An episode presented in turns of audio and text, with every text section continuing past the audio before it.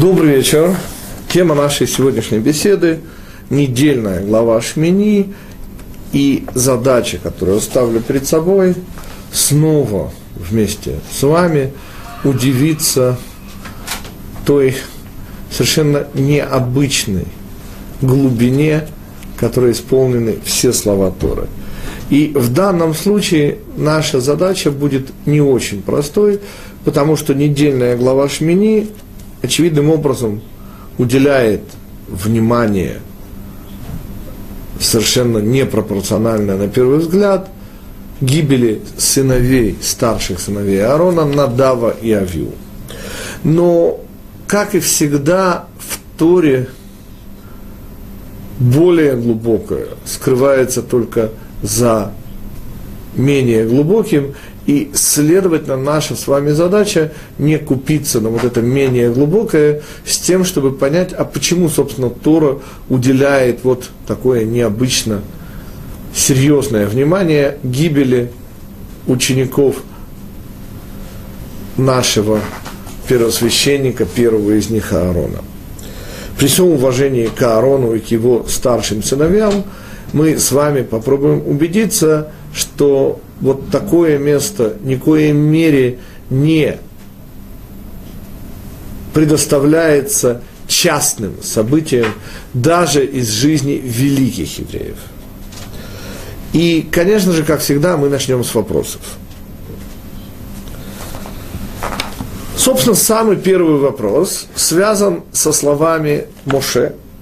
Моше, я цитирую, говорит Аарону, это то, что говорил мне Всевышний. Сразу после гибели Надава и Авиу вот такие слова произносит Моше Аарону. Давайте снова их прочитаем в контексте.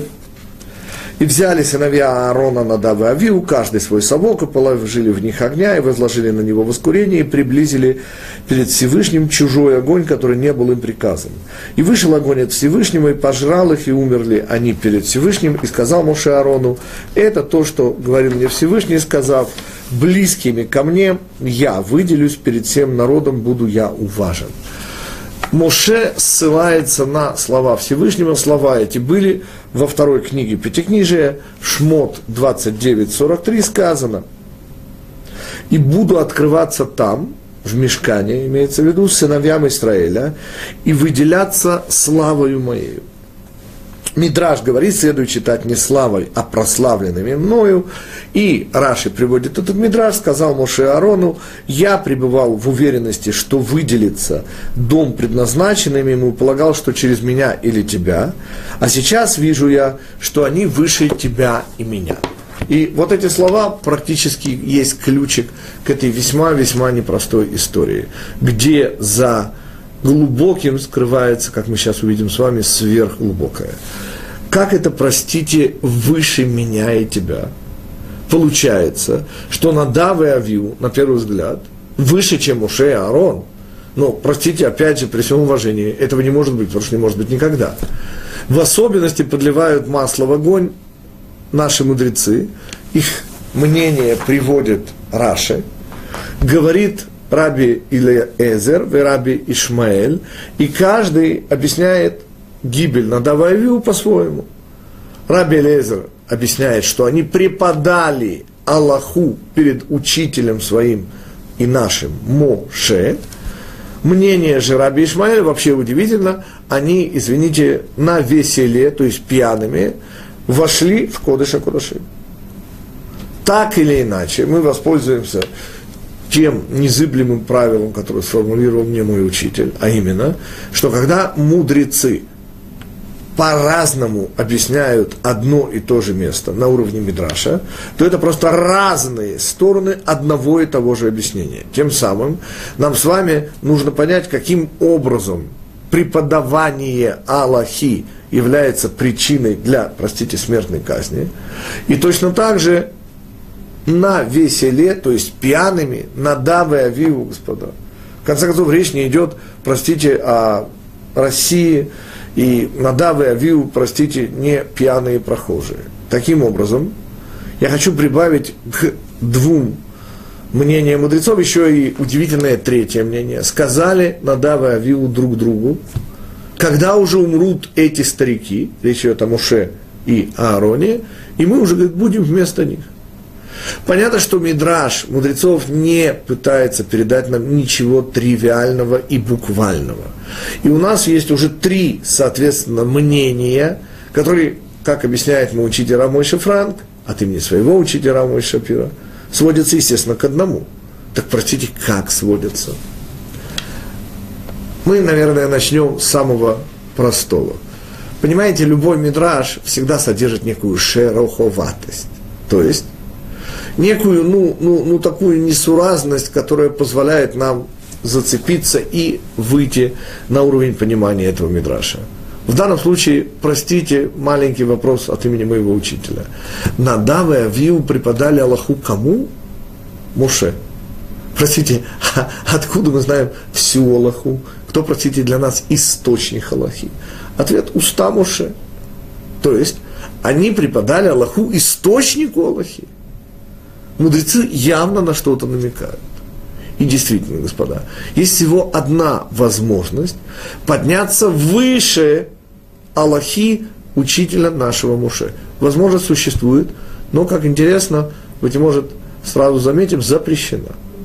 Эта возможность называется невуа, пророчество. Собственно, действительно, с точки зрения аллахической, каждая ситуация, возникающая в этом мире, да, относится к либо запрещено, либо разрешено. Таким образом, задача Аллахи в любой ситуации сказать нам, что есть добро и что есть зло. Почему запрещается использовать пророческий дар для выведения Аллахи, объясняет мой учитель, чрезвычайно просто. Господа, с точки зрения видения, а ведь пророки видящие, что они, собственно, видят? Что и добро, и зло от Всевышнего, а зло лишь другая, не очень понятная нам форма добра. Тем самым пророческий дар приводит тому, что всем нам памятно по советской жизни, и тебя вылечат, и тебя вылечат, и меня вылечат. То есть, направо пойдешь, налево пойдешь, добро, зло, все от Всевышнего, господа, все к лучшему, в этом лучшем из миров. Вот что, собственно, утверждает Невуа. То есть, если мы смотрим на вещи, как они есть, то мы видим, что Всевышний в конечном итоге все ведет к добру. И пойдем ли мы так или иначе, особого значения не имеет. И потому пользоваться пророческим даром для выведения Аллахи, чье назначение отделить добро от зла, естественно, запрещается. То есть, первый намек нами уже получен. Оказывается, была такая возможность преподать, но для этого они должны были совершить запретное, то есть подняться на уровень видения. Несколько слов для тех, кто, быть может, не очень знаком с состоянием пророчества. Без этого мы просто не сможем понять произошедшее у Надава и Авиу. Обычно мы представляем себе пророков и тому виною попавшие в Танах, то есть письменные пророки – мы представляем себе их типа, ну, что-то таких вот римских, извините за сравнение, трибунов или каких-нибудь греческих, громогласно вещающих, удивительно высокие, иногда грозные и опасные вещи. Но дело обстояло совершенно иным образом. Пророческий дар, например, известно нам из Гмары, получали евреи, которые присутствовали при возлиянии воды на жертвенник в знаменитый праздник – водочерпание в праздник Суккот, множество заказано в Гумаре людей, присутствовавших при этом, получали. Господа, в чем он заключался, этот дар? И ответ, он изумительной важности. Это был дар тех, кого Всевышний осенял своей физической близостью. Это было невероятное, ни с чем не сравнимое и нам совершенно непонятное ощущение близости к Всевышнему, я подчеркиваю, именно на уровне физическом. То есть, когда будущий и уже помазанный царь Шаул, но еще пока никому не известный, получает от пророка Шмуэля, который его помазал по приказу Всевышнего, знаки, там очень интересных три знака. Посмотрите в первой книге Шмуэля, то один из этих знаков, что ты встретишь, говорит Шмуэль Шаулу, толпу пророков. Господа, представляете, толпу, ни одного трибуна, вещающего широким трудящимся массам, а толпу пророков, которые, кстати, будут чем заняты? Господа, а простите за нескромный вопрос, а чем вы занимаетесь, когда вы, ну, просто переполнены счастьем? Ответ, если вы подумали в ту же сторону, что я, то вы не ошиблись. Они будут петь и танцевать. И вот это ощущение близости к Всевышнему, которое переполняет тебя и заставляет, и еще, может быть, один важный момент, господа, а пророки Всевышнего, а откуда было известно, что они пророки Всевышнего? Ну, помните, кот Бегемот выдал Николаю Ивановичу, помните, справку о том, что он э, в ту самую ночь работал перевозочным средством, в скобочках Боров, да? и подмахнул печатью, уплачено. Э, ну, откуда мы знали, что пророки, а не пророки? Ответ. Господа, они распространяли вокруг себя такое поле радости и счастья, что вопросов просто не возникало. Дальше. Дальше, господа, мы уже подобрались к ощущениям Надава и Авиу, на которые намекает, конечно же, в данном случае это Раби Леза. Понимаете, они поднялись на уровень пророчества, и ничто божественное не было им чуждо. Теперь я уже готов сразиться с мнением Раби Ишмаэля. Понимаете? Опьяненный радостью – опьяненные счастьем. И несколько слов, естественно, не о вреде пьянства, а о смысле, например, знаменитого пуримского обычая ад дело яда. Как вы помните, в соответствии с еврейской традицией, и Маараль советует это делать, снова подчеркиваю, исключительно духовно высоким людям. То есть, если вы не страдаете от излишней гордыни, то это не для нас с вами – что делать? Идея вина, говорят мудрецы, нихнас яин и отца сот. Входит вино, выходит потаенное.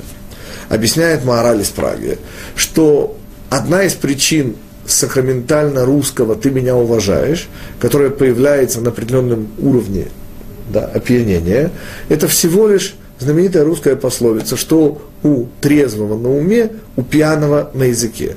То есть на определенной, по сути, первой, хотя и не спец, стадии опьянения, эмоциональная составляющая человека вытесняет рациональную, и человек таким образом теряет рациональные тормоза, и в частности, например, выбалтывает все то, что рацио не позволяло ему делать. Как сакраментально известном советском анекдоте, где сержант и старшина выпивают, и после энной бутылки водки старшина в порыве откровенности, понятно уже откуда она берется, эмоция берет верх над рацио, объясняет сержанту, ты, говорит, дурак, ты, говорит, дебил, ты, говорит, просто сиди, говорит, я сам открою. И общий смысл, господа, именно подняться до эмоциональной составляющей, сделать ее выше рациональной, о чем мы? Господа, да это же по сути есть пророчество. Обратите внимание. Опьянение счастьем и радостью – это и есть то, что пытаются мудрецы передать нам через тысячелетия. Добавим к этому еще один момент. Помните третий мидраж, который говорил – когда уже умрут эти старики. Понятно, что представить себе Надава и Авиу, желающими смерти своему отцу и, и нашему Моше, дяде, это бессмыслица. Столь духовно высокие люди. Тогда о чем идет речь? Я хочу напомнить вам историю из трактата «Шаббат», 30-й лист, где появляются три знаменитые истории о Шамае, Гилеле и о трех неевреях, которые приходят с весьма те, кто с нами учится, это знают, непростыми вопросами. В частности, напоминаю, один из них просит его срочно обгиюрить, как сегодня говорят по-русски, для чего? Чтобы он стал первосвященником. Помните, как начинается эта история? Идущий по дороге, конечно, имеется в виду жизненный путь. У него за плечами прошлое, котомка, в руках у него палка, на которую он опирается, то есть светлое будущее, на которое он рассчитывает. И помните, он рядом с Бейт домом песцов, объясняют мудрецы, ребенок подобен чистому листу бумаги, на котором и пишется повесть его жизни. И так получается, что в этом доме песцов, то есть по нашему хейдере, где маленьких еврейских мальчиков обучают Торе, идет как раз урок о восьми одеждах первосвященника. Кстати, напоминаю, наша недельная глава называется именно восьмой. Восемь одежд первосвященника. И услыхав вот этот урок, не еврей проникается вот этим невероятным, жгучим желанием стать евреем, чтобы стать первосвященником. Давайте перейдем на русский язык. В чем особенность числа 8, в чем особенность первого священника? Почему только он одевал 8 одежд? Напоминаю, Коэн Хедиот, простой священник Коэн, одевал 4 одежды, ровно половину.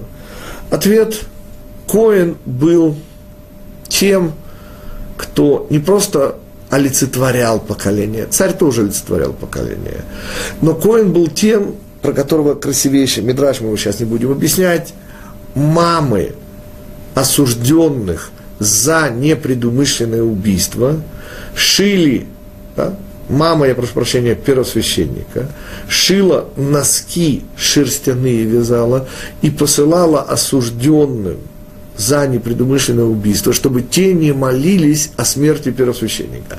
Красивейший мидраж, те, кто немножко учили Кабалу, господа, обратите внимание, обратность света и сосудов. Или в моем переводе на русский язык, если вы хотите, чтобы вам было тепло, чтобы ваша голова ощутила тепло, не надо совать ее в камин, лучше придвинуть к нему ноги. Отсюда шерстяные носки, первосвященник был головой нашего народа. Понимаете, смена первосвященника меняла всю иерархию. И те, кто были в самом низу, Всевышний использовал их как орудие непредумышленного убийства. Господа, вдумайтесь в это. Не дай Бог, когда человек убивает, и у него есть причины, понимаете, его можно убить и спасти неким образом.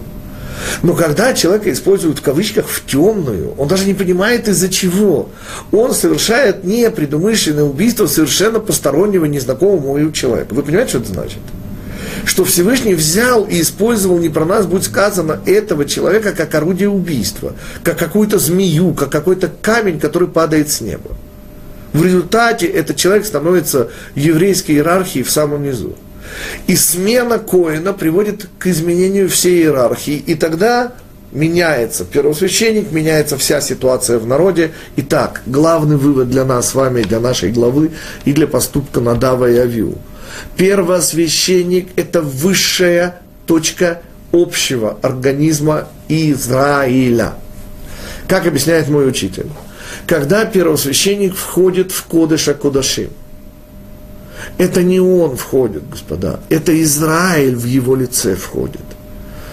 Гениальный пример моего учителя. Когда мы пожимаем кому-то руку, господа, это не соприкосновение кожных покровов. И это не рука жмет руку, это я пожимаю руку. Ну, я через руку, понятно. Так вот, Коин, и это то, чего желал не еврей, было самое-самое высокое – в общееврейском организме. И вот эта самая высокая как бы макушка, вот это самое высокое в еврейском народе входило в соприкосновение со Всевышним, со его божественным светом, со шхиной. Я напомню только одну подробность, мы ее учим с вами каждый раз в Йом-Кипур, говоря о работе первосвященника в храме. Помните, господа, 26 часов поста, и мало нам не кажется. А что делали в кавычках ненормальные евреи во времена второго храма? Помните?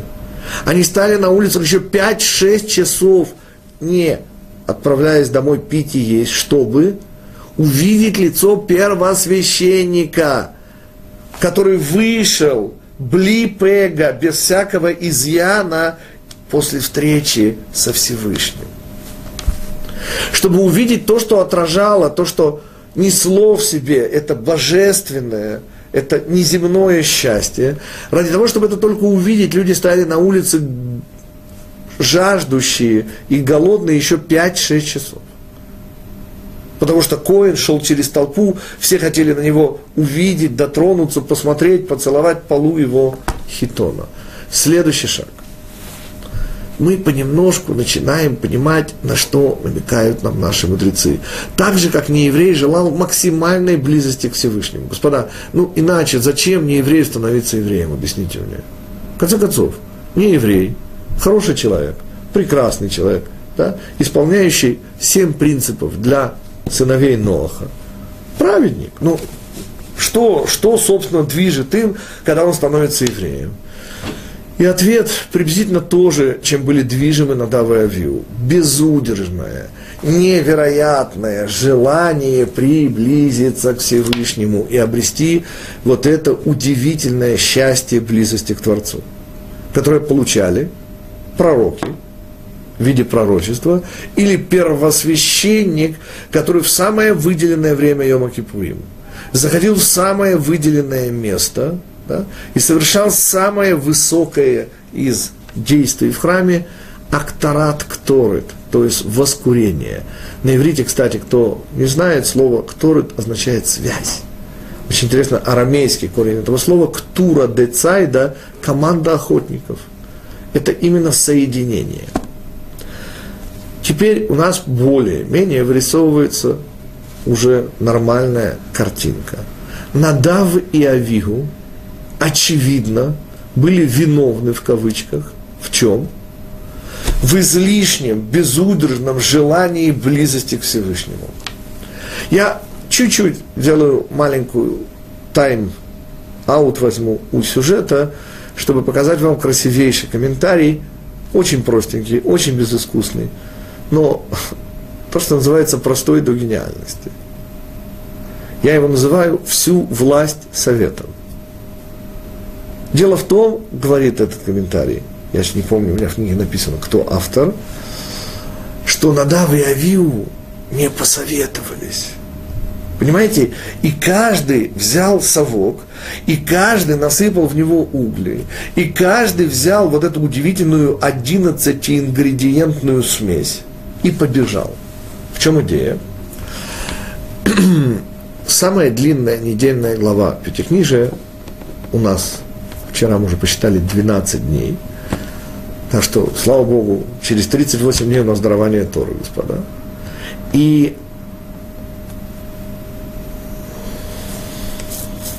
так, одну секунду я соскочил с некой идеи.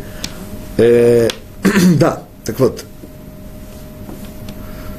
как известно, после дарования Торы у нас было несколько не очень приятных событий, и одно из них – это восстание Короха. Так вот, но еще прежде, сразу вслед за дарованием Торы мы всегда читаем недельную главу Насо, вторая глава из четвертой книги, самая длинная глава Пятикнижия.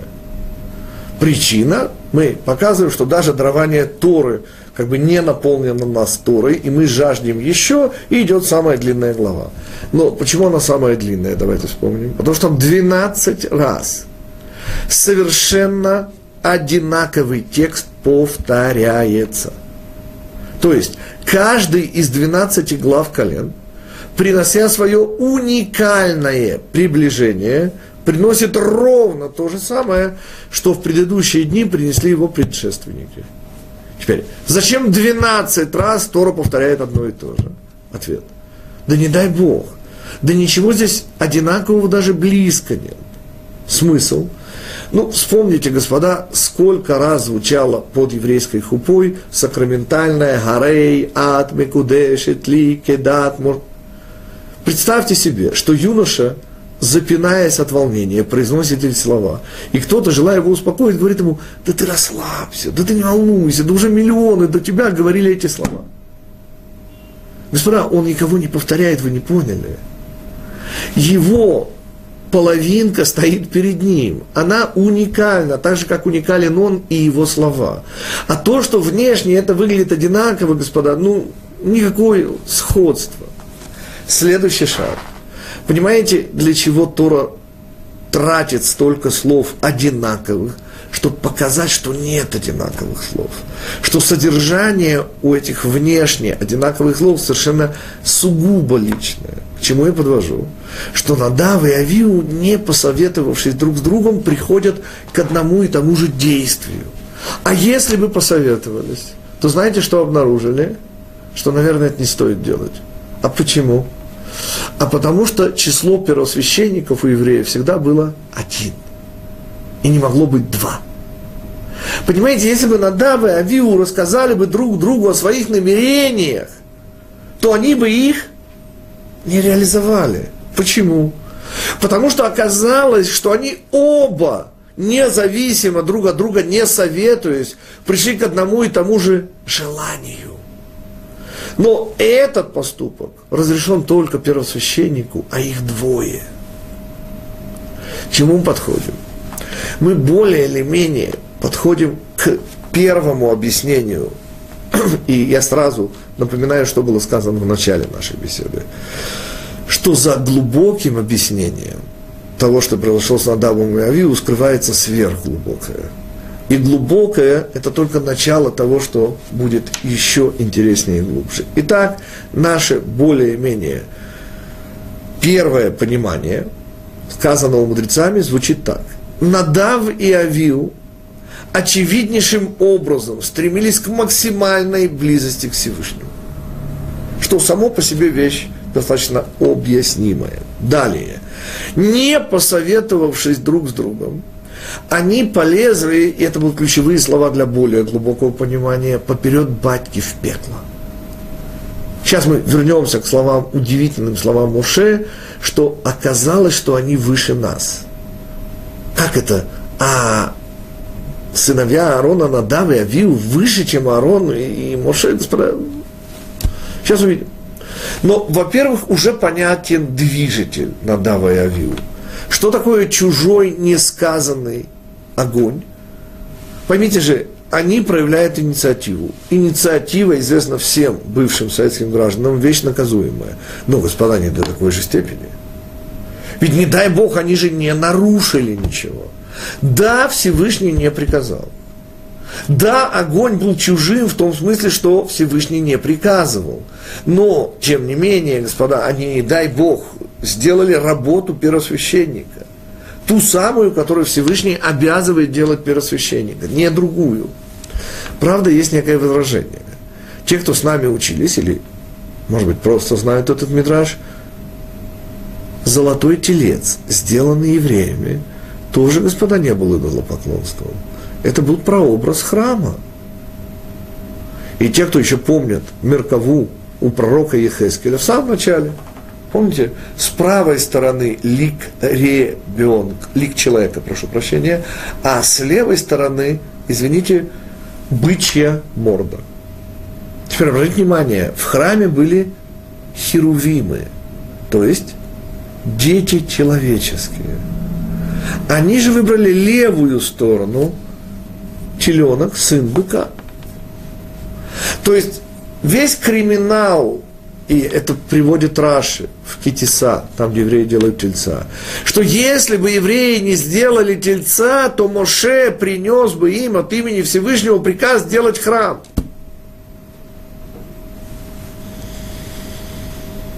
То есть, если бы евреи не проявили бы инициативу, то они получили бы ее как приказ сверху. И в чем, простите, разница? Сейчас увидим. Но вначале подведем итог первому приближению тайнам этой истории.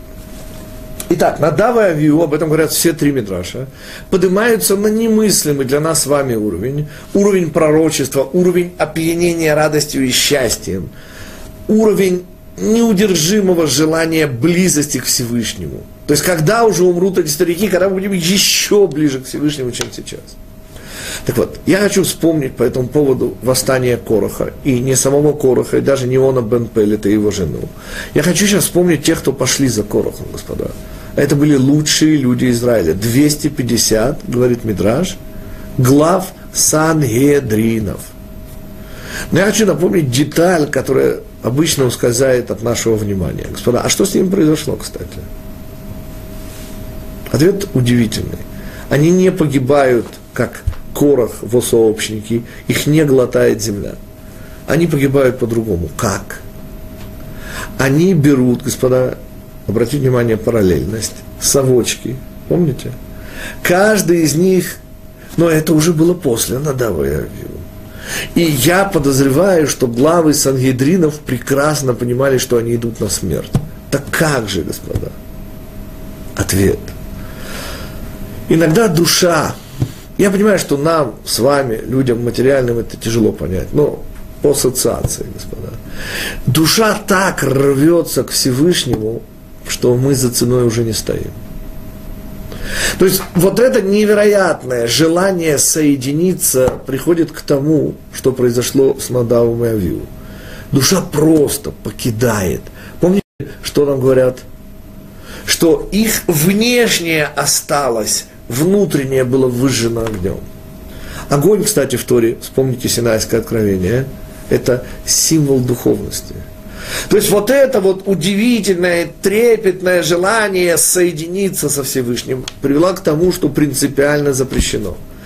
Не для того душа связывается с телом, чтобы оставить его ради близости с Всевышним. Извините, душа, пока она не связывается с телом, находится в этой близости. А раз она спускается сюда, то это для чего это надо. И вовсе не разрешается вот так кидать тело ради воссоединения души со Всевышним. Вот если бы Надав и Авиу захватили бы тело с собой. И вот здесь я хочу вспомнить удивительные слова, которые произносит во второй книге Пятикнижия Всевышний на просьбу Моше раскрыться, показаться. Так вот, в Торе, как вы знаете, нет прошлого, настоящего и будущего. И в данном случае, говорят мудрецы, речь идет о хронологии уже после первого Ниссана. Да?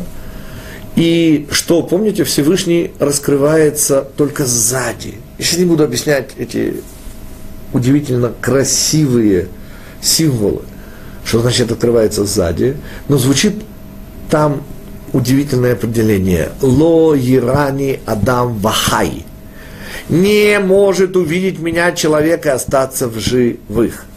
Откуда мы это знаем? Надав и Авиу. Господа, напоминаю вам, почему глава называется Шмини, восьмой. Потому что семь дней Моше собирает и разбирает мешкан.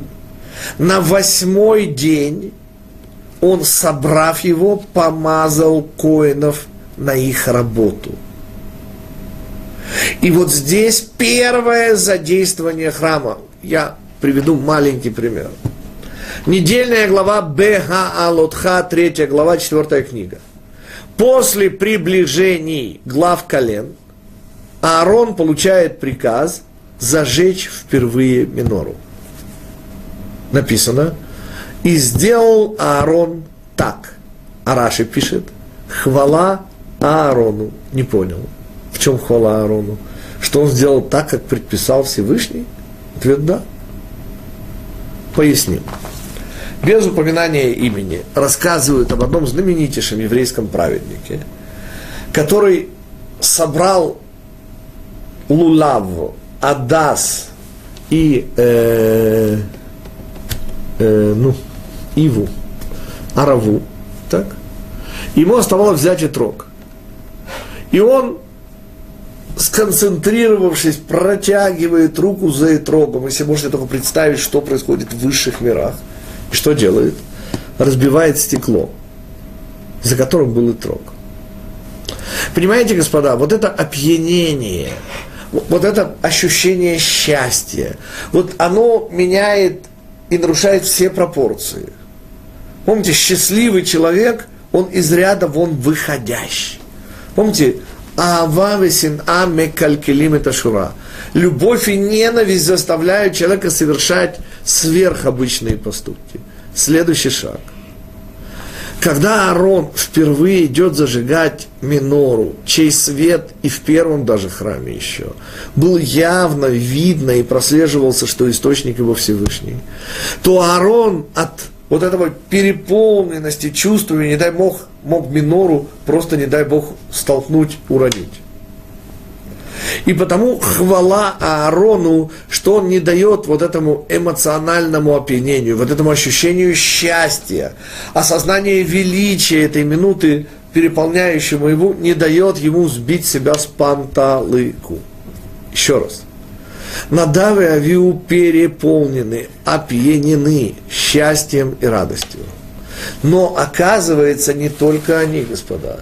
И вот этот достаточно глубокий уровень восприятия того, что они сделали, скрывает куда более глубокий уровень, и мы к нему уже приблизились. Дело в том, что перед тем, как сыновья Аарона несут чужой огонь, происходит следующее. Всевышний, я просто ищу это цитату, меня сейчас нет здесь, сейчас.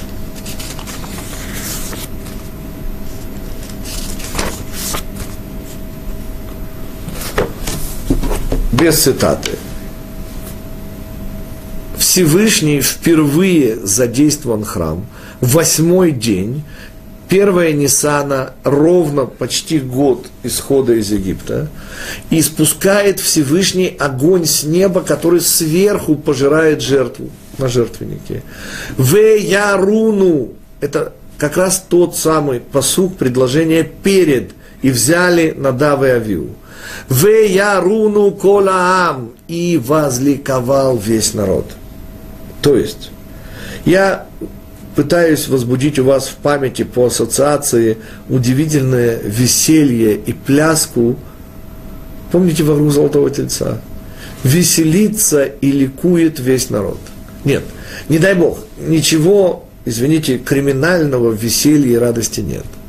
Но когда они начинают переполнять, помните, переполненный сосуд не может удержать свое содержимое. И Надав и Авиу вовсе не были двумя опрометчивыми молодыми людьми. Господа, это старшие сыновья самого Аарона. Они были теми, кто выразили общие чаяния всего народа.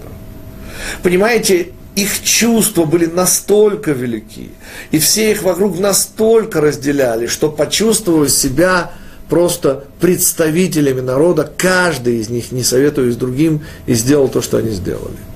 А что в результате получается?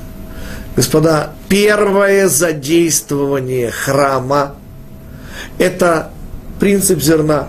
Помните, говорят мудрецы, что первая буква Пятикнижия содержит в себе все остальные буквы. Первое слово, первое предложение, первый параграф, первая глава – принцип зерна – все, что появляется как листик на веточке, обязано присутствовать уже в зернышке. А если его не было в зернышке, то он никогда не появится на веточке. Следовательно, первое задействование храма – это максимальный уровень близости, доступный нам через храм. И этот уровень нельзя увидеть меня и остаться в живых. И теперь мы можем уже понять сказанное Муше – оказалось, что они выше нас. Понимаете, господа, если бы Надав и Авиу не побежали бы поперед батьки в пекло, то тогда Всевышний приказал бы Моше, Аарону, Моше и Аарону. И мы получили бы совершенно иной уровень. Точно так же, как делание золотого тельца привело к чему? К сужению раскрытие Всевышнего в этом мире только в храме, только между крувим, только в Кодыше Кодышем. А если бы евреи бы дождались Моше, и мы идем по мнению Раши, то был бы приказ о храме, но он бы не сужал. Раскрытие Всевышнего могло быть в сердце еврейском, как и было сказано Всевышним.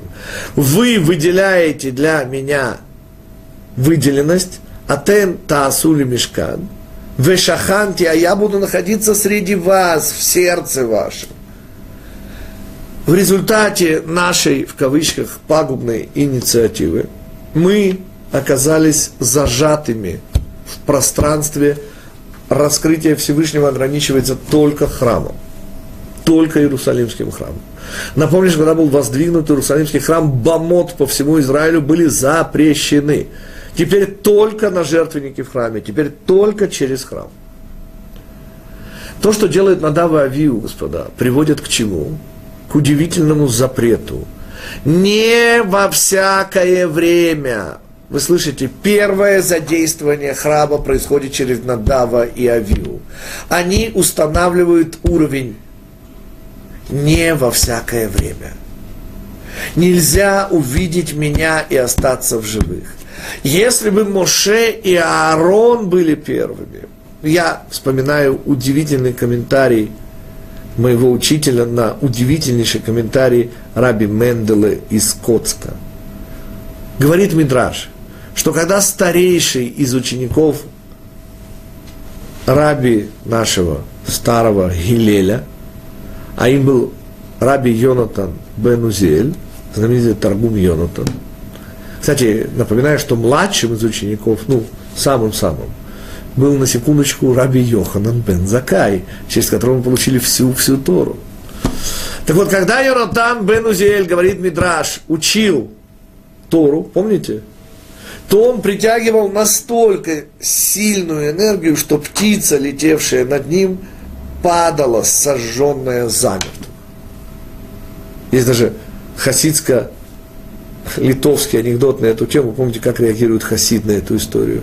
Он говорит, боже мой, интересно, какой высочайший духовный уровень был достигнут, а литовский подход.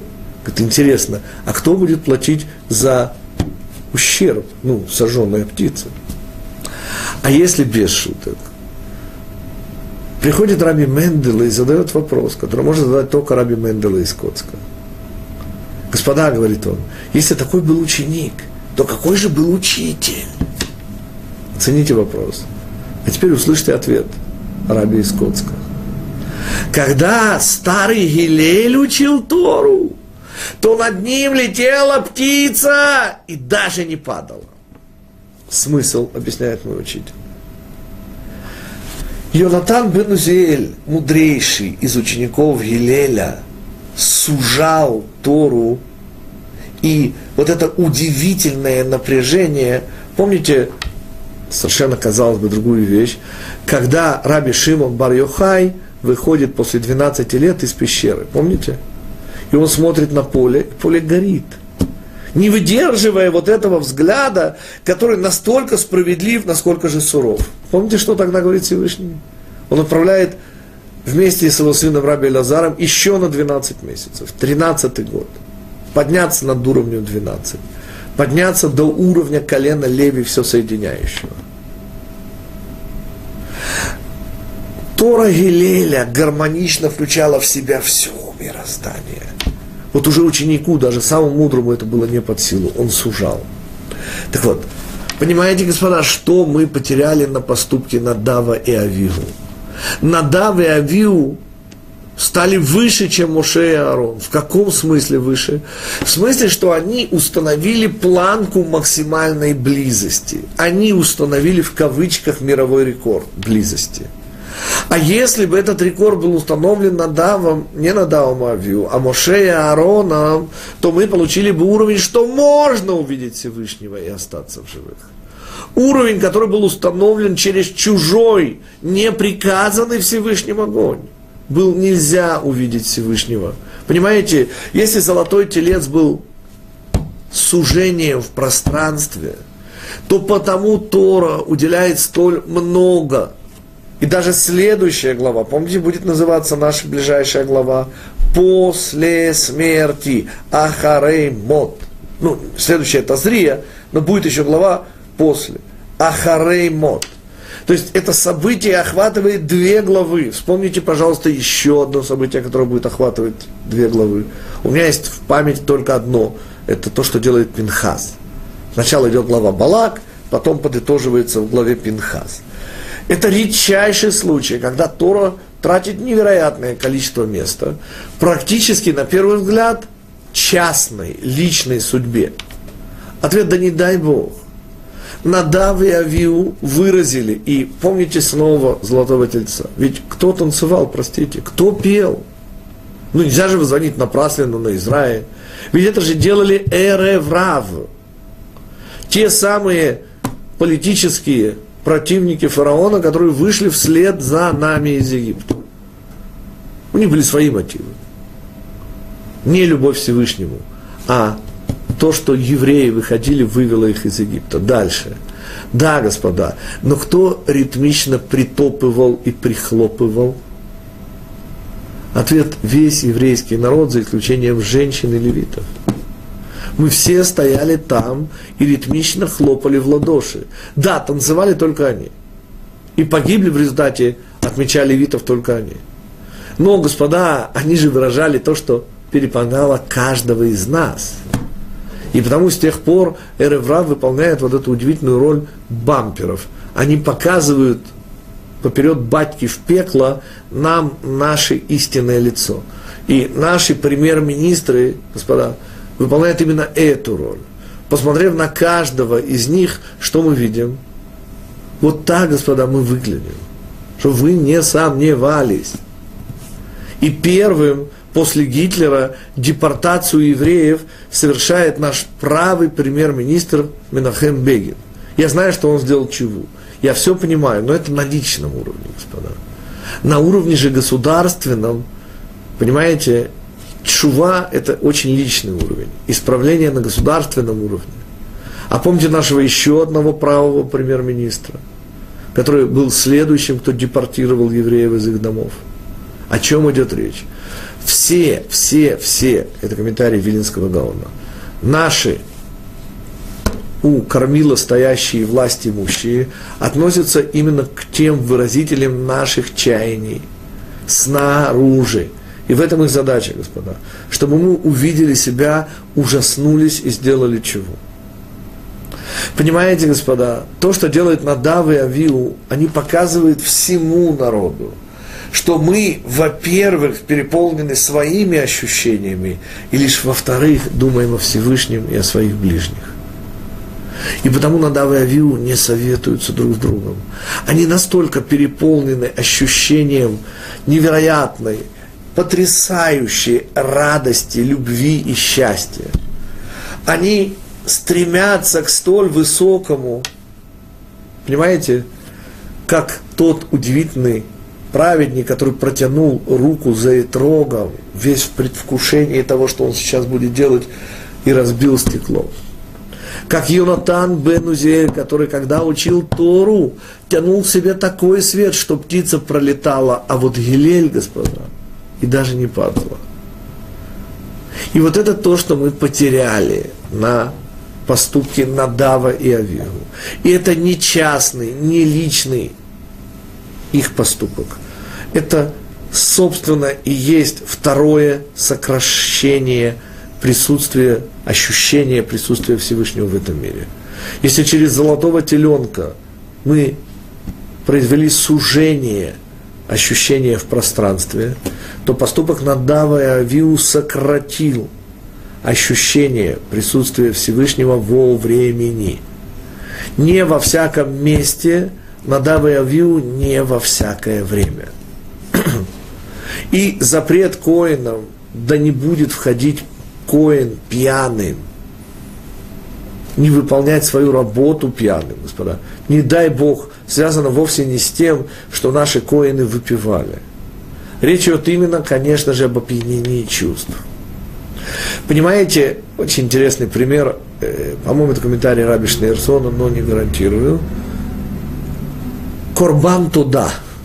Интереснейший, наверное, из корбанот приближение благодарности.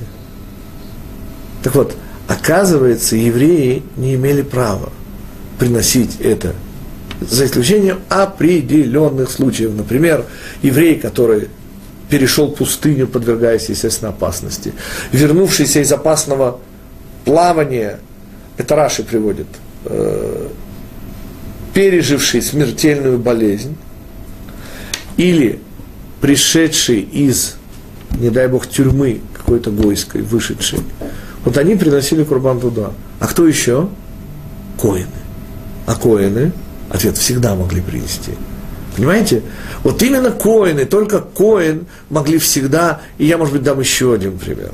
Как вы знаете, вступая в молитву, главную молитву, мы кланяемся – выходя из нее, предпоследнее, 18-е благословление Модима Нахнулах, мы снова кланяемся. Господа, а в чем проблема? Что, не дай Бог, радикулит, Почему не кланяемся в каждом благословлении? Ну, мы же в конце концов благодарим Всевышнего. Барух, Ата, Шем, почему не кланяемся? Ответ очень малоприятный для всех для нас. Можно, но только первосвященнику и царю. Объясняют мудрецы, понимаете, мы с вами кланяемся, например, своим желаниям. И потому наши поклоны дорогого не стоят. Понимаете, господа? К сожалению, благодарность наша, поскольку мы зачастую, к сожалению, благодарим за не очень правильные и хорошие вещи, дорогого не стоит. И Корбан туда всегда принимался только от коинов. И у коинов существовала особая опасность. Это была опасность опьянения чувств. И поскольку верхний уровень близости установили на Дававиу, и было нельзя увидеть меня и остаться в живых, а запрещается покидать этот мир без приказа Всевышнего, то, следовательно, Всевышний и ограничивает коинов, и тем самым подчеркивает, что, собственно, мы потеряли на поступке Надава и Авигу. Резюмируем. Ну, может быть, вопросы прежде. Как всегда, у нас, к сожалению, нет возможности получать ваши вопросы. Так что будем считать, что вы мне их телепатируете, а я, как полагается, хорошему медиуму, их сейчас буду понемножку воспроизводить. Итак, давайте вспомним вопросы, которые мы задали, и которые нам удалось с помощью наших учителей найти ответы. Самый первый из вопросов был – чему, простите, ну чему учит нас история Надава и Авиу? От чего Тора уделяет ей столь большое место? При всем уважении к Аарону, Муше, но все-таки это некое частное. Я приведу маленький пример. Господа, был еврей не менее великий, чем Надав и Авиу. Да? Это был тоже, кстати, племянник Моше, сын Мирьям, Хур. Помните, когда Моше уходил на 40 дней тет-а-тет со Всевышним, то он обращайтесь с вопросами к кому? К Аарону и Хуру. Представляете, господа? Какого уровня был человек? И он погиб при исполнении служебных обязанностей. И при всем величии этого человека, при всем величии его смерти, он пытался предотвратить золотого тельца. Тора не уделяет времени его смерти. Почему? Потому что при всем уважении к праведнику это событие его личной жизни. Это наша утрата – но это не событие вечное. То же, что делают Надав и Авиу, так же, как и содеянное евреями в результате вылившееся в золотого тельца, эти события коренным образом изменившие мир и в конечном итоге приведшие к нашему состоянию. Без понимания этого мы никогда не поймем наше с вами состояние. На удалось, слава Богу, соединить вместе три мидраша и увидеть, что желание Надава Виу занять места в кавычках стариков, старейших, мудрейших, это желание быть максимально близкими к Всевышнему, так же, как преподание Аллахи Моше, уровень пророчества, снова мы видим вот это опьянение чувств, ну и, конечно, мнение Раби Ишмаэля о том, что они были нетрезвыми, теперь становится абсолютно понятным, они были абсолютно нетрезвыми, да? у них все потаенное, все эмоциональное восторжествовало над рацио. И основной вывод, я понимаю, что это звучит почти как тост, помните, совершенно гениальный Гайдай, и как бы высоко мы не поднимались, помните, один маленький, совсем маленький птичка, и никогда бы не отрывались от коллектива. Так вот, в данном случае Надав и Авиу, к сожалению, вовсе не оторвались от коллектива. Это был наш главный вывод. И это был более глубокий смысл Торы. Тот, который шел за просто глубоким смыслом. Они были выразителями чаяний всего народа. И потому столь страшные результаты. Это не поступок частный Надава и Авиу. Так поступило поколение и оно, поскольку оно было первым и решило за все последующие поколения. Нельзя увидеть Всевышнего и остаться в живых. В результате Надав и Авиу оказываются, к сожалению, выше, чем Моше и Аарон, они устанавливают высшую планку, высоту максимальную планки. И тем самым оказывается, что раскрытие Всевышнего в этом мире сужено не только в пространстве, но и во времени, не во всякое время, так же, как до этого в результате Золотого Тельца, только в храме, только между Крувим, Херувимами.